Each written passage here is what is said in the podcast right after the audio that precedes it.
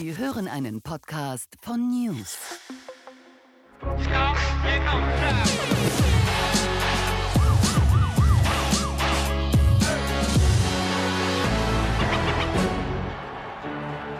Herzlich willkommen bei Achtung Reichelt. Wir leben in einer Zeit, in der immer weniger Menschen sich trauen, ihre Meinung zu sagen, auszusprechen, was sie wirklich denken, in der uns immer häufiger vorgegeben wird von Politikern, von den Medien, was wir sagen sollen, wozu wir uns bekennen sollen, selbst wenn das absurde Dinge sind, wenn wir zum Beispiel bekennen sollen, dass Männer zu Frauen werden können, Frauen zu Männer werden können.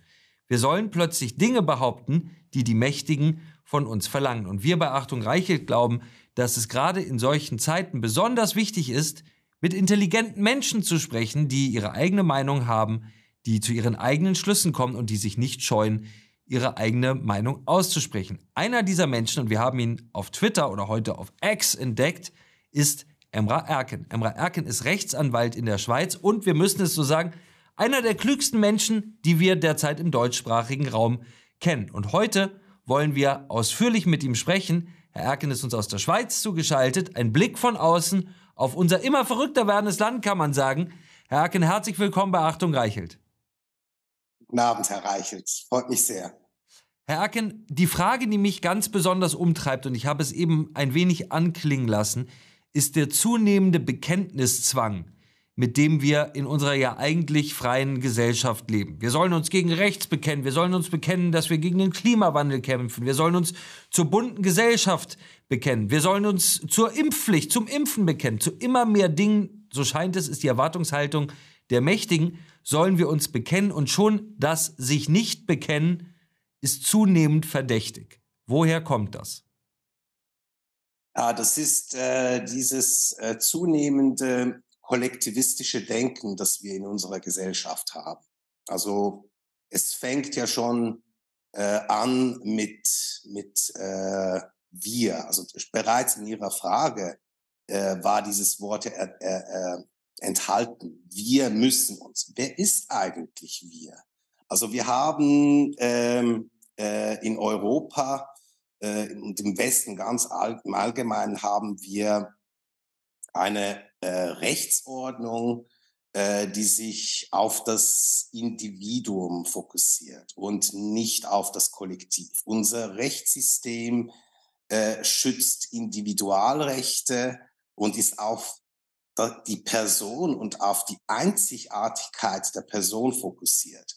Und das ist nicht Kollektivismus, sondern das ist Individualismus. Und dieses Kollektivistische, das wir anderswo auf der Welt haben, das äh, ist jetzt äh, stärker geworden und das Individuelle, dass man eine eigene Meinung haben kann, dass man nicht in diesem Strom mitschwimmt von diesem Wir, das wird, das wird nicht so gerne gesehen. Das kann ich auch so feststellen. Die eigene Meinung ist ja eigentlich etwas Wunderschönes und eigentlich etwas, was uns ausmacht. Und das war ja bis vor gar nicht allzu langer Zeit. Wir sprechen nicht über vor 30, vor 40 Jahren. Wir sprechen über vor fünf, sechs Jahren. War es etwas vollkommen Normales, eine eigene Meinung zu haben. Es war auch etwas vollkommen Normales, die eigene Meinung zuzulassen, die Meinung des anderen sich anzuhören. Und es scheint geradezu über Nacht verloren gegangen zu sein. Und je mächtiger Menschen sind, desto weniger wollen sie selbst in einem freien Land inzwischen die Meinung von anderen Menschen hören. Wie erklären Sie sich das? Ja, das ist ein, ähm, das ist ein Druck, äh, der hier aufgesetzt wurde, weil ähm, man gesagt hat, wir können so nicht mehr weitermachen, wir müssen das Klima retten, wir müssen Gendergerechtigkeit herstellen. Also es wurde äh, quasi von, von oben äh, diktiert, dass äh, die Gesellschaft äh, sich äh, uniform bewegen muss. Also ich erinnere beispielsweise daran, wie äh, Jugendliche dazu animiert wurden, an diesen Fridays for Future Anlässen, äh, Demonstrationen teilzunehmen. Also auch von der Schule aus. Und das ist eigentlich wirklich äh, bemerkenswert, weil wir diese äh, Mobilisierungen äh, eigentlich sonst aus totalitären Systemen kennen. Also dass der Staat äh, den Bürger mobilisieren möchte, äh, um polit, damit der Bürger politisch aktiv wird, das ist eigentlich etwas, was man aus totalitären Systemen kennt. Und wie das äh, sich so entwickelt hat, hat äh, meines Erachtens sehr, sehr wesentlich mit den Entwicklungen an unseren Universitäten zu tun.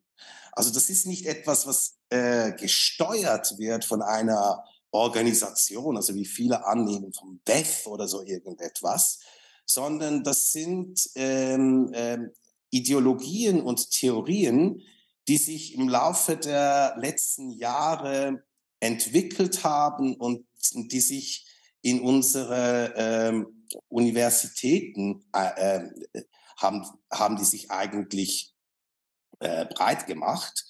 Und äh, diese Entwicklungen äh, sind sehr, sehr beunruhigend. Und dass die Medien beispielsweise, die Sie ja zu Recht immer wieder kritisieren, dass diese, dass diese Journalisten so ticken, das hat sehr, sehr wesentlich damit zu tun, was diese Journalisten an den Universitäten mitbekommen haben. Und das hat, das ist auch mit dem Kultur- und Kunstbetrieb dasselbe. Und das ist auch in der Politik dasselbe. Es kommt eigentlich sehr vieles ähm, aus diesem universitären äh, Umfeld und das sind äh, Theorien, die sich äh, verfestigt haben und die sich vor allem auch auf äh, sämtliche Wissenschaftsbereiche ausgedehnt haben. Also das ist nicht nur einfach äh, Postcolonial Theory, äh, äh, Critical Race Theory, äh, Queer Theory, die man als Fach studiert, beispielsweise bei Gender Studies oder sowas, sondern äh, auch wenn man Jura studiert, kommt, kommen solche Dinge äh, ins Studium rein. Das habe ich sogar selbst in Basel erlebt, als ich in Basel studiert habe. Da hatten wir die Anfänge von Legal Gender Studies äh, miterlebt. Das war 1997.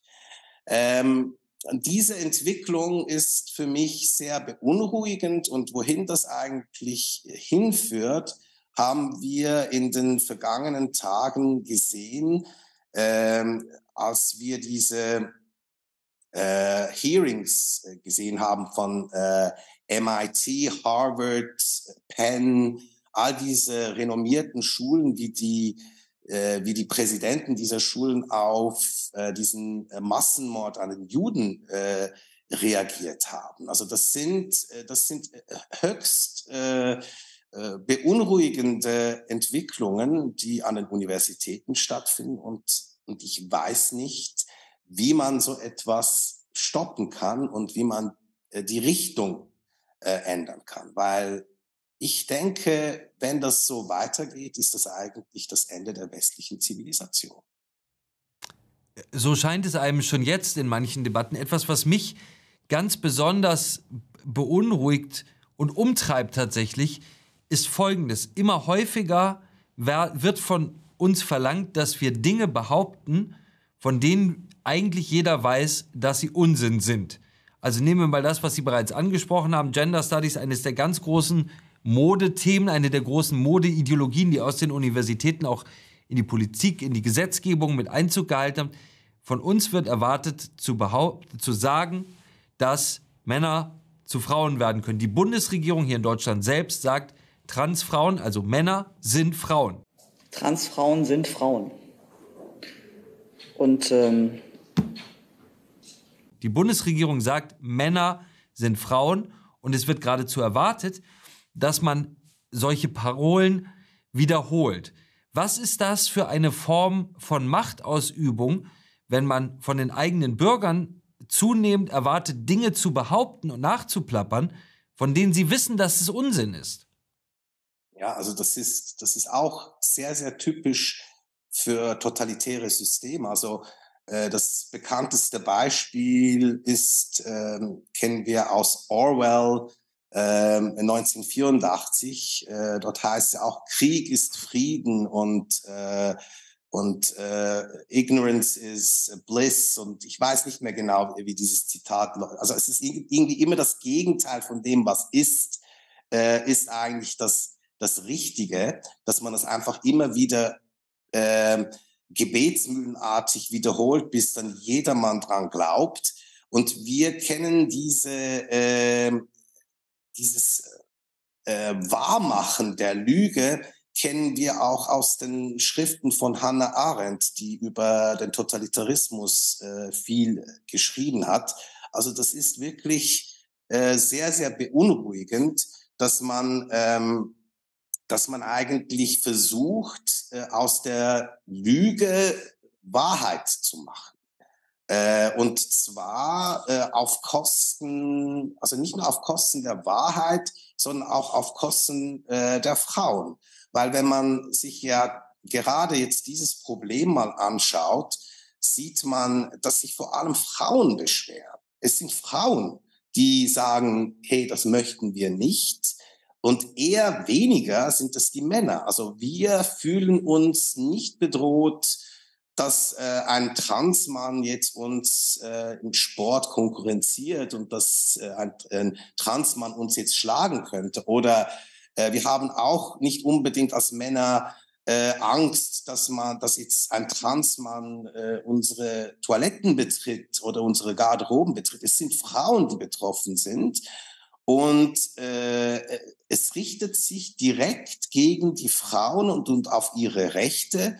Und das Absurde daran ist, dass man das Ganze ja feministisch als feministisch bezeichnet, also queer feministisch. Das ist ja auch äh, ein so, so ein Beispiel, äh, in welchem das Gegenteil von dem, äh, was eigentlich ist, behauptet wird. Also man, man äh, erfindet ein Wort und sagt, das ist jetzt feministisch. Das Ganze richtet sich zwar gegen Frauen, Frauen stehen dagegen auf, äh, sie äh, sind wütend und es ist dann trotzdem feministisch. Also das ist, das ist wirklich ein bisschen die, die Krankheit der Zeit, in der wir leben. Ja. Die Frage, die sich ganz viele Menschen stellen, ist eine ganz banale Frage. Warum machen die das? Wir leben ja eigentlich immer ein bisschen besonders in unseren westlichen Demokratien in der Wahrnehmung, dass wir grundsätzlich, auch wenn man politisch anderer Meinung sein mag, von kompetenten Menschen regiert werden, die sich an, an gewisse Regeln halten. Und auf einmal merken wir, dem ist nicht mehr so. Wir sind äh, Regeln ausgesetzt, die sich jeden Tag ändern. Es wird erwartet, dass wir äh, gewisse Dinge sagen. Unsere äh, Herrscher tun auf einmal verrückte Dinge, in Energiekrisen Kraftwerke abschalten. Warum machen die das? Ich denke, dass äh, diese Menschen davon ausgehen, dass hier eine gewisse Gerechtigkeit hergestellt wird.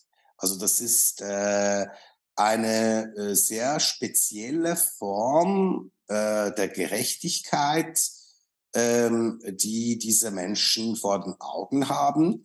Und diese Gerechtigkeit ist äh, insofern nicht gegeben, solange äh, diese, äh, ja, dieses Leben im Westen existiert, also dieser Wohlstand beispielsweise, äh, diese Freiheiten, die wir haben, dass wir beispielsweise auch fliegen können, wohin wir wollen, ähm, all diese, all diese Dinge, äh, die sind dann nicht gerecht. Also ähm, Sie sprechen ja immer wieder von der sogenannten Klimagerechtigkeit. Also in diesem Wort ähm, ist äh, das Wort Gerechtigkeit ja versteckt. Äh, und Gerechtigkeit ist äh, nach Auffassung der postmodernen Linken nicht gegeben, wenn äh, wir, die Menschen im Westen, so weiterleben, wie wir leben. Und das ist eigentlich auch die Angriffsfläche. Es geht eigentlich um sämtliche ähm, Aspekte der westlichen Kultur, die in diesem Kulturkampf angegriffen werden. Also das ist nicht nur äh, ja das Selbstverständnis, was eine Frau und was, was ein Mann ist, sondern es geht auch darum äh, zu erklären, was eigentlich gerecht ist. Und, und gerecht ist eben nicht äh, der Schutz äh, des Individuums und der Einzigartigkeit des Individuums, sondern und, und auch nicht der Wohlstand, sondern eben, äh, dass eine Gerechtigkeit äh, hergestellt wird, äh, in der äh, der Westen eigentlich in dieser Form, äh, wie er heute existiert, äh, nicht mehr existiert. Sie haben eines der ganz entscheidenden Worte unserer Zeit gerade gesagt. Das Wort Kulturkampf. Viele ja. Menschen können in ihrem Alltag mit diesem Wort gar nicht besonders viel anfangen. Sie spüren, dass sich ihr Leben dramatisch verändert hat. Sie spüren, dass sie ärmer geworden sind. Sie, eine neue Generation spürt, dass sie sich nicht mehr das leisten kann, was ihre Eltern sich noch leisten konnten. Der normal arbeitende Mensch wird sich in Deutschland vermutlich kein Haus, kein Eigenheim mehr leisten können. Sie spüren, dass sie weniger frei sprechen können als früher. Sie spüren, dass ihre Innenstädte anders aussehen als früher. Sie spüren, wie Migration äh, ihre Städte, ihr Land verändert hat.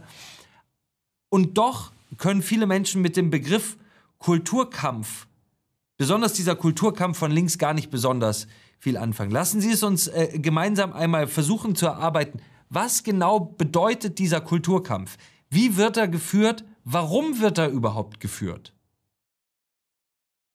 Ja, also es ist ja, wie ich, wie ich vor, vorhin ausgeführt habe, äh, wird das auf äh, sämtlichen Ebenen geführt. Also äh, betrachten wir doch mal diese äh, postkoloniale Ideologie. Äh, das, wird, das wird an der Universität als Postcolonial Theory gelehrt äh, und das Ganze hat damit einen äh, äh, wissenschaftlichen äh, Eindruck, also hinterlässt einen wissenschaftlichen Eindruck.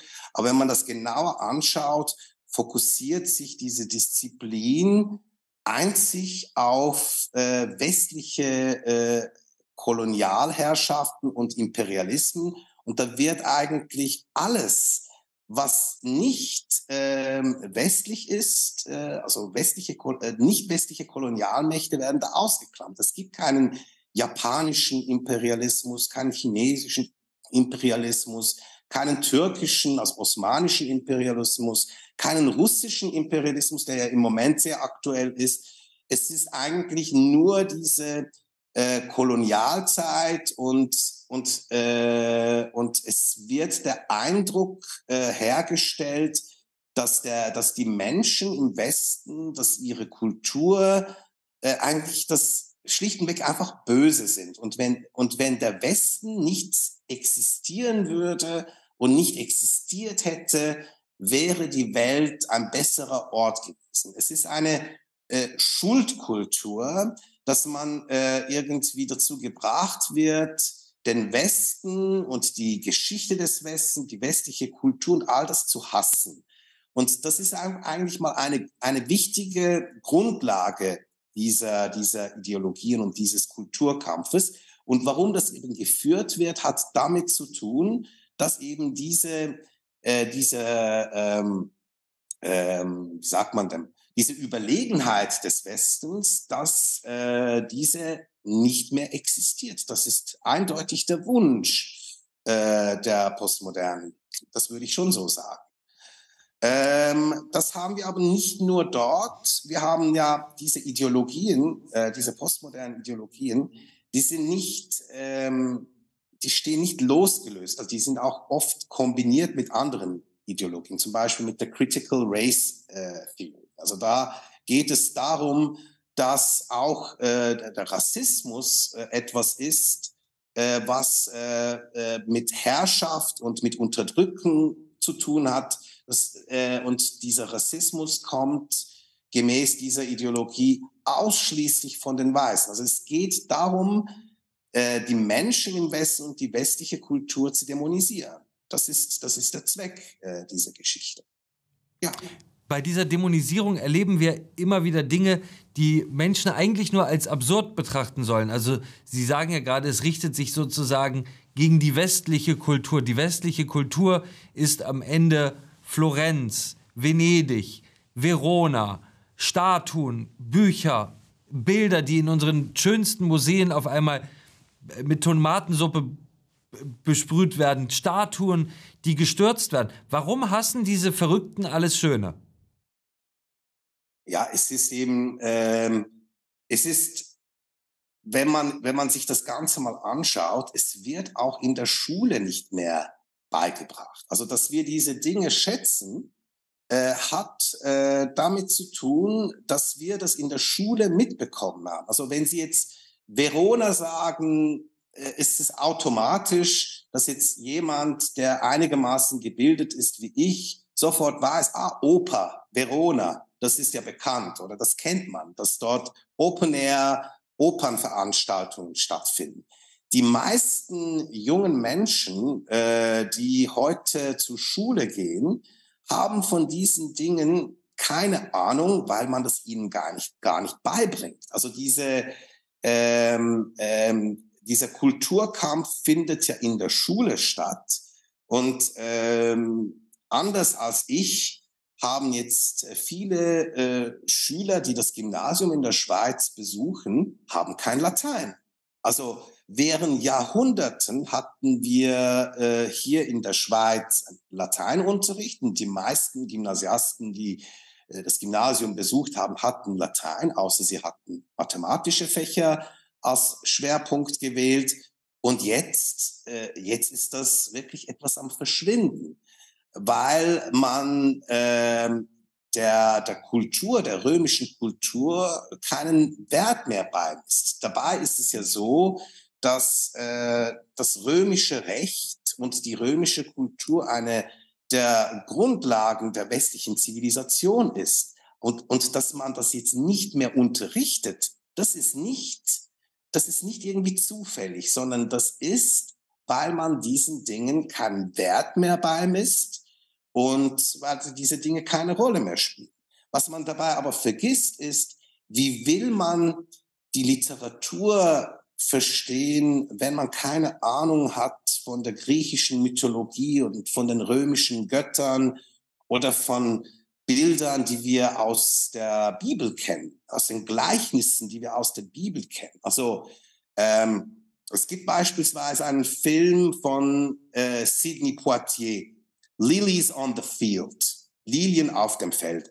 Wenn man die Bibel nicht kennt, versteht man nicht, dass der Titel dieses Films einen Bezug nimmt zur Bibel. Also diese, äh, diese Bildung, die wir mittlerweile äh, in, äh, an unseren Schulen haben, ist darauf ausgerichtet, dass diese Dinge eben nicht beigebracht werden, sondern eben ganz andere Dinge wie irgendwelche äh, Drag Queens und was weiß ich. Also das ist, das ist eigentlich der Zustand, den wir heute haben. Ja.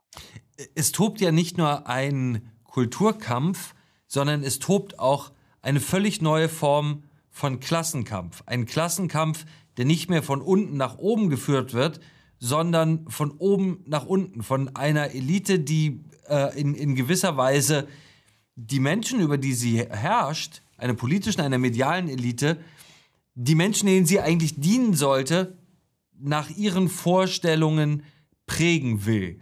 Wie ist es dazu gekommen? Ja, das hat äh, sehr wesentlich damit zu tun, dass ähm, wir kennen ja das aus dem Marxismus. Wir haben ja dort den, den Klassenkampf.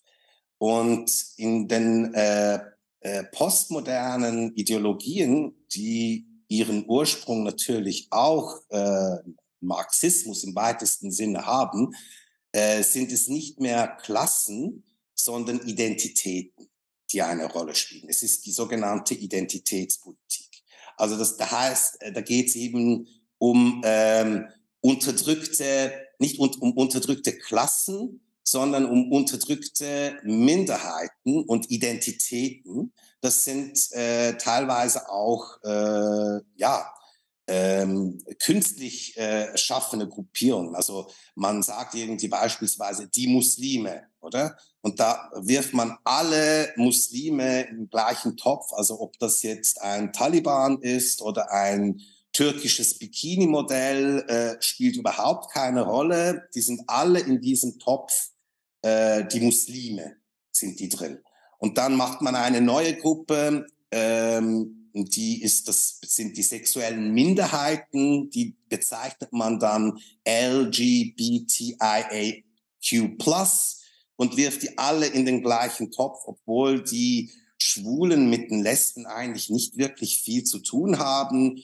Äh, und die Asexuellen mit den schwulen Männern erst recht nicht. Also man wirft die einfach mal so in einen Topf. Also das ist, das hat damit zu tun, dass ähm, dass es nicht mehr um Klassen geht, wie im klassischen Marxismus, sondern um äh, Identitäten. Das ist eigentlich eben äh, das Wesentliche an dieser sogenannten Identitätspolitik.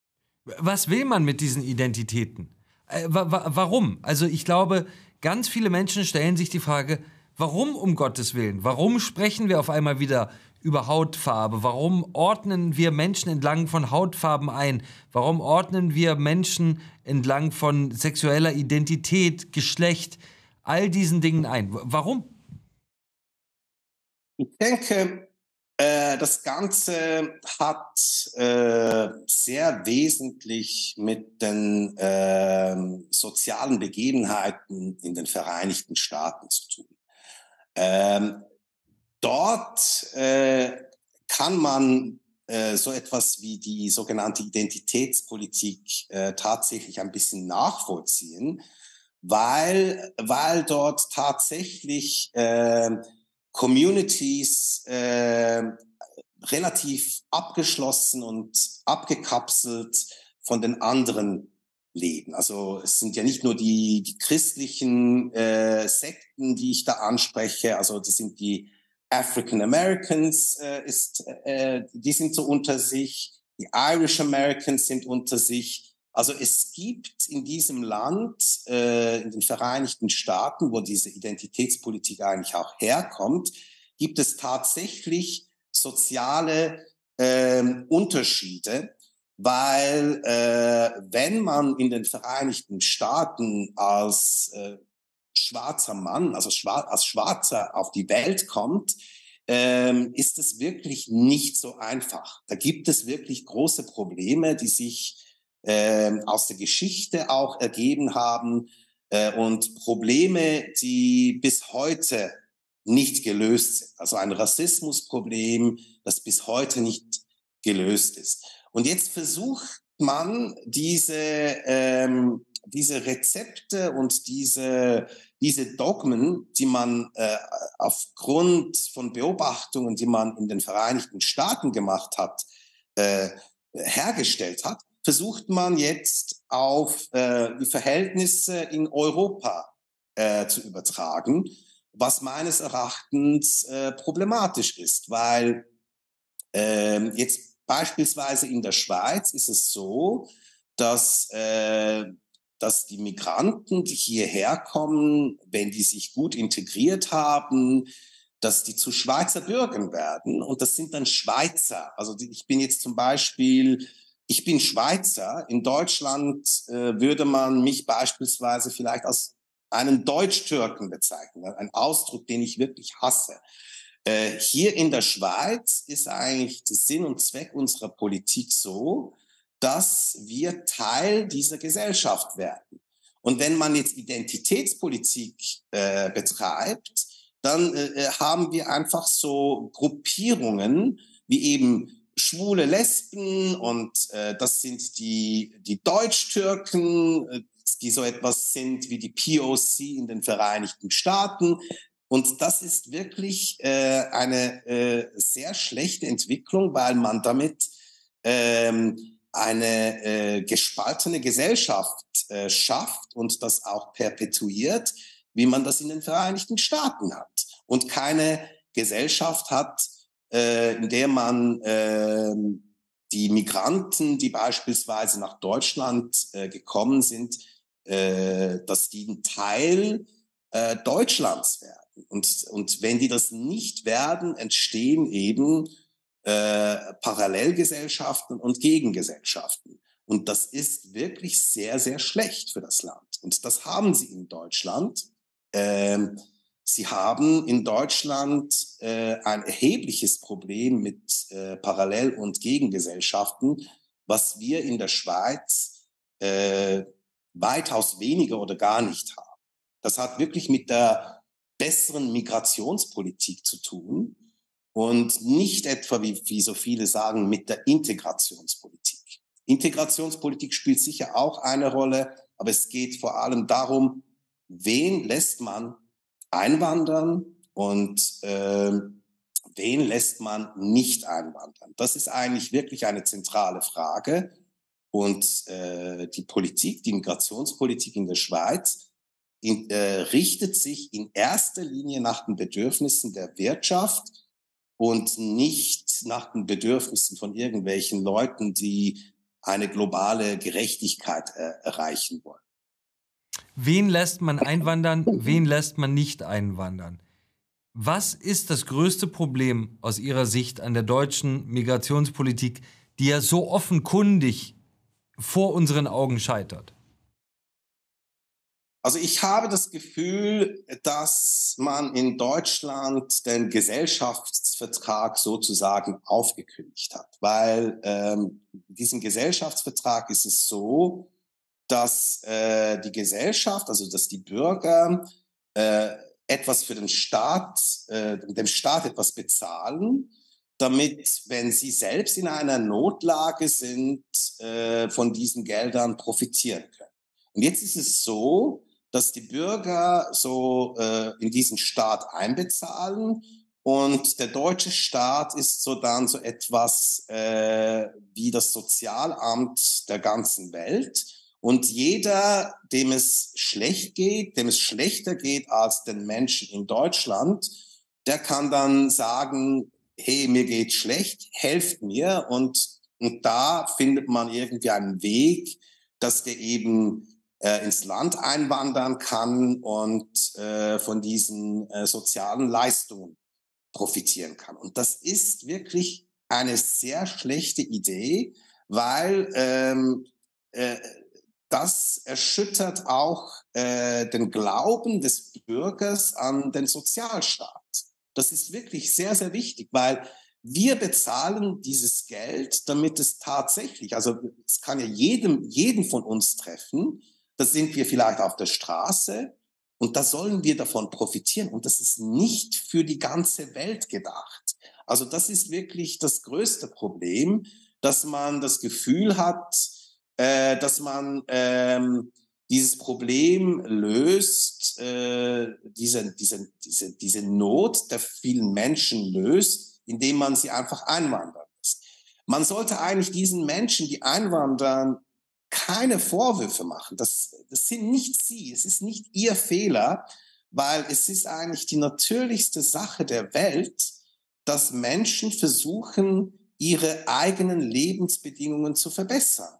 Also deshalb ist es, wenn jetzt jemand ähm, äh, Boot besteigt, um nach Europa zu kommen, dann sollte man nicht diesem Menschen einen Vorwurf machen, sondern denjenigen, die sagen, okay, du kannst kommen, weil wenn es dir schlecht geht, äh, haben wir hier Möglichkeiten, um dir zu helfen. Weil das Ganze ist ja endlos. Also äh, es heißt ja, das Grundrecht von Asyl habe keine Obergrenze. Ja, also es gibt eine natürliche Obergrenze, gibt es halt eben schon weil äh, es gibt ein Fassungsvermögen äh, dieses äh, bundesdeutschen Gebiets und da können nicht irgendwie 500 Millionen plötzlich einwandern, weil es ihnen schlecht, schlecht geht. Also äh, es ist, äh, was ich da, was ich da äh, ziemlich speziell finde, ist eigentlich diese, diese Alternativlosigkeit, die man, die man so herstellt bei dieser Frage. Also wir können gar nicht anders, weil es steht dort so. Und, äh, und darum müssen wir jetzt da durch. Ob das jetzt unser Untergang ist, ob das jetzt unseren, unseren Staat äh, und unsere Lebensweise zerstört, ist egal, weil dort steht, dass, dass diese Leute zu uns kommen können. Also das, das ist, das ist, wenn man sich das wirklich überlegt, ist das von der Mentalität her wirklich wie beim Zweiten Weltkrieg dieser, dieser Endsieg. Also, dass man eigentlich gleichgültig was passiert. Das Land kann untergehen. Die Städte können zerstört werden. Die Menschen können draufgehen. Es spielt keine Rolle, weil wir haben ein Ziel, das ist Endsieg. Und das ist eigentlich wirklich etwas, was für mich sehr, sehr fremdartig ist, wenn ich die, ähm, ähm, äh, ja, die Deutschen mir so anschaue und das ist in der Schweiz wirklich nicht so. Also wir, wir in der Schweiz, die Menschen in der Schweiz denken wirklich pragmatischer und, äh, und weniger ideologisch. Also äh, die sagen sich, also das geht nicht, das ist ein Problem und äh, dann macht man das dann auch nicht. Und nicht einfach, äh, ja, das steht dort und das ist äh, uns, unser Grundgesetz sagt das und deshalb gehen wir jetzt diesen Weg. Also so läuft das nicht. Ja. Kann ein Sozialstaat überleben auf Dauer, wenn er seine Grenzen nicht schützt? Nein. Kurz und knapp, nein. Nein. Also der, warum ist dieses offenkundige, warum ist dieses offenkundige politisch offenbar so schwer, so schwer zu vermitteln? Oder man muss ja auch diese Frage stellen und die beschäftigt ja tatsächlich viele Menschen. Oder wollen Menschen, die Deutschland zum Beispiel im Moment regieren, nicht, dass der deutsche Sozialstaat, so wie wir ihn heute kennen, überlebt? Mögen die vielleicht Deutschland einfach nicht? Wollen sie dieses Deutschland, wie wir es heute kennen, abschaffen? Weil, warum würde man sowas tun? Glaube, das sind einfach nicht die Prioritäten, äh, die diese Menschen haben. Äh, sie wollen jetzt äh, einen kompletten Umbau, äh, so, es, es heißt Energiewende beispielsweise, oder sie wollen das einfach ändern, das ist das Ziel und, und da zieht man das durch. Und beim Sozialstaat äh, da macht man sich keine Gedanken. Das, das, ist irgendwie, das Geld ist irgendwie vorhanden. Also man, äh, äh, man schaut eigentlich gar nicht drauf, woher dieser Wohlstand und woher dieses Geld hergekommen ist. Das sind Dinge, die über Jahrzehnte äh, erschaffen wurden und, und man schaut gar nicht drauf und, und man äh, überlegt sich gar nicht, wohin das Ganze hinführt. Also auch bei der Migration. Äh, wenn das so weitergeht in dieser Geschwindigkeit, äh, dann hört das ja eigentlich nie auf und irgendwann mal äh, würde es ja zu einem Kipppunkt kommen. Muss es ja fast. Also man, man überlegt sich gar nicht, wohin das eigentlich längerfristig hinführt äh, und, äh, und plant das eigentlich ich gar nicht. Das ist eigentlich der Eindruck, den ich habe. Noch einmal, Sie haben eben die Frage gestellt, die sich Migration stellen sollte oder Migrationspolitik stellen sollte. Wen lässt man rein, wen lässt man nicht rein? Und in Deutschland gibt es ja die große Debatte, die sozusagen die optimistische Annahme, die optimistische Unterstellung ist, Menschen, die hierher kommen, wollen sich grundsätzlich integrieren. Stimmt das? Wollen Menschen, die aus ja oft archaischen, meist dann islamistischen Steinzeitkulturen kommen, wollen die sich integrieren? Ist es das, äh, was Ihre Vorstellung ist, wenn Sie, wie Sie gesagt haben, ein besseres Leben suchen, ein besseres Leben durch Integration oder ein besseres Leben plus der neuen Welt, in der man ist, die eigenen Regeln aufzwingen?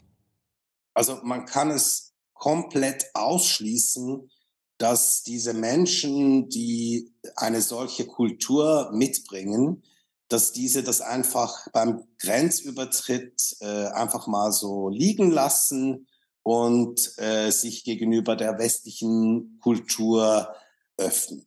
Also das kann man komplett ausschließen, weil ähm, diese Werte, die diese Menschen mitnehmen, äh, das sind nicht nur einfach irgendwelche Traditionen und äh, das ist nicht einfach lokale Kultur, sondern das hat sehr viel mit Religion zu tun. Also das sind so Dinge, die eine, äh, einen Stellenwert für diese Menschen haben, äh, der, der sehr, sehr weit oben steht und dass ähm, so etwas wie die westliche Kultur und die Begebenheiten, die wir hier haben, solche Menschen einfach nicht beeindruckt. Jetzt ist es einfach wichtig, dass man schaut, wer aus einem solchen äh, muslimisch geprägten Staat äh, nach Europa kommt. Weil das muss nicht immer jemand sein, der ein Anhänger dieser Steinzeitkultur ist, sondern das kann ja auch jemand sein, der das pure Gegenteil davon ist. Also äh, beispielsweise der saudische Blogger Raif Badawi. Der ist äh, Freidenker, Liberaler, der ist für die Gleichheit aller Menschen eingestanden, weshalb er äh, ausgepeitscht wurde, zehn Jahre im Gefängnis war und jetzt für zehn Jahre eine äh, Auslandsreisesperre hat. Und er kann jetzt seine Familie, die in Kanada wohnt, nicht besuchen. Also der, der kommt aus Saudi-Arabien und das ist wirklich ein Land, wo wir eben diese Steinzeitkultur haben. Aber man muss wirklich auf die Person schauen. Und das ist ja eigentlich ja das, was den Westen ja ausmacht, dass wir auf das Individuum schauen und nicht auf das Kollektiv. Und wenn wir aber jemanden äh, einwandern lassen aus einem solchen Land, müssen wir natürlich sicher genauer hinschauen, als wenn wir jetzt jemanden aus Norwegen einwandern lassen. Das ist klar, weil Norwegen äh, das ist näher äh, zu, äh, zu uns und, äh, und die Kultur ist ähnlicher als jetzt das äh, im Fall von äh, Saudi-Arabien der Fall wäre. Was wir auch sehen beispielsweise aktuell diese Solidarität mit Israel. Woher kommt die größte Solidarität? Das kommt von der iranischen Community. Also das darf man nicht vergessen. Und das sind Iraner, die äh, ihre Solidarität mit Israel zeigen, während das Mullah-Regime, das nicht mit dem Iran zu verwechseln ist, das ist dieses islamistische Regime, welches äh, den Iran in Geiselhaft genommen hat und die dort lebenden Menschen, das ist der größte Feind Israels. Also das darf man nicht miteinander verwechseln und man muss äh, Menschen differenziert anschauen und, und man muss äh, meines Erachtens äh, die Freunde des Westens äh, reinlassen, aber die Feinde des Westens ganz klar draußen lassen. Das muss man. Man muss den Westen schützen. Das ist etwas, was Deutschland im Moment ganz eindeutig nicht tut. Unsere Grenzen sind offen, unsere Kraftwerke sind geschlossen. Wir sind ja eigentlich weltberühmt, kann man fast sagen, dafür ein langweiliges, vernünftiges, sehr rationales Land zu sein nach 1945. Wie ist der Blick der, aus der Schweiz auf unsere derzeitige, ja, hochideologisierte Regierung und auf dieses Land? Ja, das ist äh, unterschiedlich. Ich kann natürlich auch nicht für alle Schweizer sprechen. Ähm, ich bin ein äh, Liberaldemokrat, also FDP-Mitglied hier in der Schweiz. Äh, ich schaue äh, mit großem äh, Staunen auf unsere Schwesterpartei, äh, welche, ja, wohin die sich begeben hat, welche, ja, Mehrheitsbeschafferin von Rot-Grün. Das ist für mich wirklich, äh, ja, befremdend, sehr befremdend äh, während äh, wir hier in der Schweiz äh, uns den Vorwurf gefallen lassen müssen, dass wir Mehrha Mehrheitsbeschafferin äh, der SVP sind. Und das ist auch eine Rolle, die mir überhaupt nicht gefällt. Ähm, und wenn ich, äh, wenn ich nach Deutschland äh, blicke, ist es, ähm, ist es sehr, sehr schwierig für mich, äh, wenn ich dort wählen würde, ich habe mich, ich habe mir diese Frage gestellt, wen würde ich überhaupt wählen? Und ich muss ehrlich sagen, ich habe eigentlich wirklich äh, mit allen Parteien äh, meine Probleme. Ich, ich sehe mich nicht repräsentiert äh, durch diese ähm, FDP, SPD, Grüne. Äh, die CDU, die Merkel-CDU, die ist auch nicht unbedingt das, äh, was für mich ähm, ein, ein äh, politisch, eine politische Partei wäre. Die AfD ist komplett ausgeschlossen. Diese Partei ist eine anti-westliche Partei und ich bin sehr pro-westlich eingestellt, wie man das vielleicht äh, gemerkt hat im Verlauf dieses Interviews. Ähm, und es ist wirklich schwierig, hier äh, eine politische Heimat zu finden. Und ich denke, dass das Ganze zu einer gewissen Politikverdrossenheit bei der Bevölkerung führt. Und äh, das ist nicht gut. Das ist wirklich nicht gut für die Demokratie in Deutschland, für die Entwicklungen in Deutschland, für die politische Entwicklung in Deutschland. Also dass jetzt äh, diese, diese AfD derart stark ist und dass die äh, SPD und die CDU, die, äh, die ja als Volksparteien bezeichnet wurden, derart schwach sind, äh, das ist keine gute Entwicklung. Und, ähm, und ich hoffe, äh, dass sich das äh, irgendwie ändert. Äh, aber ich sehe im Moment eigentlich keine Entwicklung, die in diese Richtung zeigt, also dass sich das im positiven Sinne äh, äh, ändert. Das, das kann ich im Moment nicht feststellen. Und das ist eigentlich ein bisschen entmutigend, muss ich ehrlich sagen. Herr Aken, letzte Frage. Sie sagten im Verlauf unseres Gespräches, es drohe ein Ende der westlichen Gesellschaft und der westlichen Zivilisation. Wie nah sind wir da dran? Ja. Ich denke, dass wir eigentlich äh, wesentlich näher sind, als es uns lieb sein kann. Und da ist eigentlich, ähm, das war mir in dieser Form und war mir das nicht bewusst, bis ich äh, die äh, Entwicklungen an den amerikanischen Universitäten äh, gesehen habe weil äh, diese Menschen, die dort gegenwärtig studieren, äh, an der Harvard, MIT, Cornell und wie all diese Universitäten heißen, die werden eines Tages die USA regieren. Also die werden äh, den Präsidenten stellen, die werden die Parlamentarier stellen. Und wenn das dann wirklich geschieht, dann äh, ist eigentlich der Westen, äh, so wie wir ihn eigentlich bis jetzt kannten, wird es dann nicht mehr lange geben. Weil wenn die USA in diese Richtung geht, dann ist es eigentlich vorbei. Überall. Also das hat sehr wesentlich mit den Entwicklungen in den Vereinigten Staaten zu tun, äh, wohin unsere Reise hinführen wird.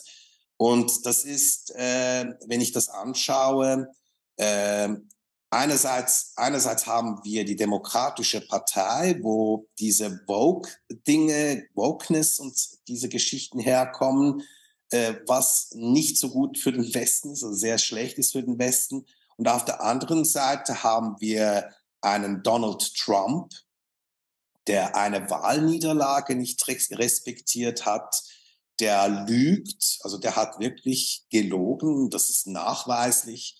Ähm, äh, und äh, Putin gut findet beispielsweise, mit ihm, äh, der, der hat, der hatte so ein, sogar mit, mit Nordkorea hat es sogar probiert. Also das ist nicht der Westen. Trump steht nicht für den Westen. Und das ist wirklich sehr, sehr beunruhigend, weil ähm, wenn in den US, in den Vereinigten Staaten äh, sich nicht etwas ändert, äh, dann sieht es wirklich sehr, sehr schlecht aus für den Westen. Das ist eigentlich da bin ich wirklich eher pessimistisch. Das tut mir sehr leid. Äh, jetzt am Schluss des Interviews, das ist, dass meine Schlussbeurteilung da pessimistisch ist, aber ich sehe da eigentlich ziemlich schwarz. Herken, vielen Dank für dieses großartige Gespräch. Es ist einfach schön, sich mit intelligenten Menschen zu unterhalten. Herzlichen Dank, Herr Reich. Das hat mich sehr gefreut. Danke Ihnen. Das war Achtung Reichelt, der härteste Gegner von Scheinheiligkeit, Propaganda und Heuchelei in der Politik und ein großer Fan von Gesprächen mit intelligenten Menschen. Wir hoffen, es hat Ihnen Freude gemacht. Vergessen Sie nicht, dieses Video zu teilen und vor allem entschuldigen Sie sich niemals für das, was Sie sind oder woran Sie glauben. Und haben Sie keine Angst, Sie sind nicht allein mit Ihrer Meinung. Ein Podcast von News.